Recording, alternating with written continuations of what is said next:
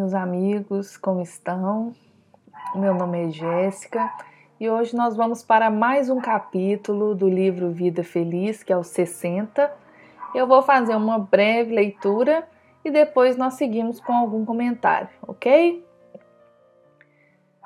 Vez que outra, dedica algum tempo para meditar a respeito da morte. A morte arrebata os inimigos, os afetos e te chegará num momento qualquer. Prepara-te todo dia como se ele fosse o teu último na terra.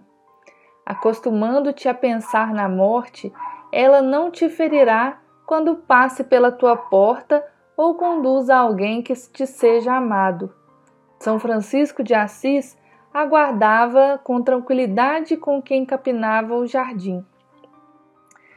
Bom, meus amigos, eu não sei vocês, mas eu tenho uma extrema dificuldade de pensar sobre a morte, sobre o que tipo de sentimento ela nos traz. Tanto a, a nossa morte, que é inevitável, né, a morte do corpo físico, quanto a morte de algum ente querido.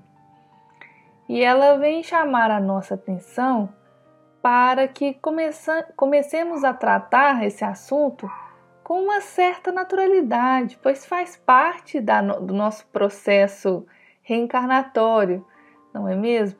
E muitas vezes nós temos medo, receio, justamente por ser um processo desconhecido. Apesar de nós podermos pensar, ler a respeito né, dos processos de desencarne, é outra coisa o vivenciar na pele, né? E tudo que nos é desconhecido nos traz um certo medo. E isso pode até atrapalhar alguns processos, né? Esse apego ao corpo pode atrapalhar, pode hum, é, atrasar até um processo de desencarne que era para ser bem rápido e acaba sendo algo bem doloroso e penoso, tanto para as pessoas que ficam na posição de quem não quer deixar o moribundo partir, quanto do próprio moribundo que não trata esse fenômeno com naturalidade. Então, é, primeiramente, ela, ela vem pedir para que nós dediquemos algum tempo a essa ideia da morte, né? O que, que ela representa para nós enquanto espíritas, enquanto cristãos. O que será que representa a morte? A morte é um início, é um fim, a morte representa dor, representa saudade. É bom pensar nisso Quanto mais pensamos nas coisas que nós temos medo, mais naturais elas ficam. E uma outra coisa interessante é que ela vem falar para a gente se preparar todos os dias como se ele fosse o nosso último, né? com relação a aproveitar os instantes, fazer o que a gente deveria fazer, não postergar, não procrastinar, não deixar para depois o que deve ser feito agora tanto com relação às atividades cotidianas, quanto com relação aos afetos, ao demonstrar os nossos sentimentos, ao fazer bem feito o nosso trabalho. Se a gente pensar, por exemplo, que temos mais 10 dias de vida, o que será que nós faríamos deles? Então, ela vem com essa ideia de viver como se fossem os últimos dias.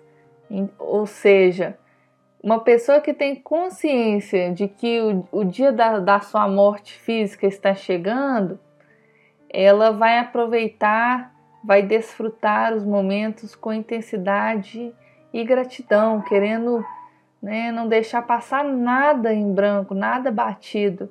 É essa proposta que ela faz para a gente viver cada dia nosso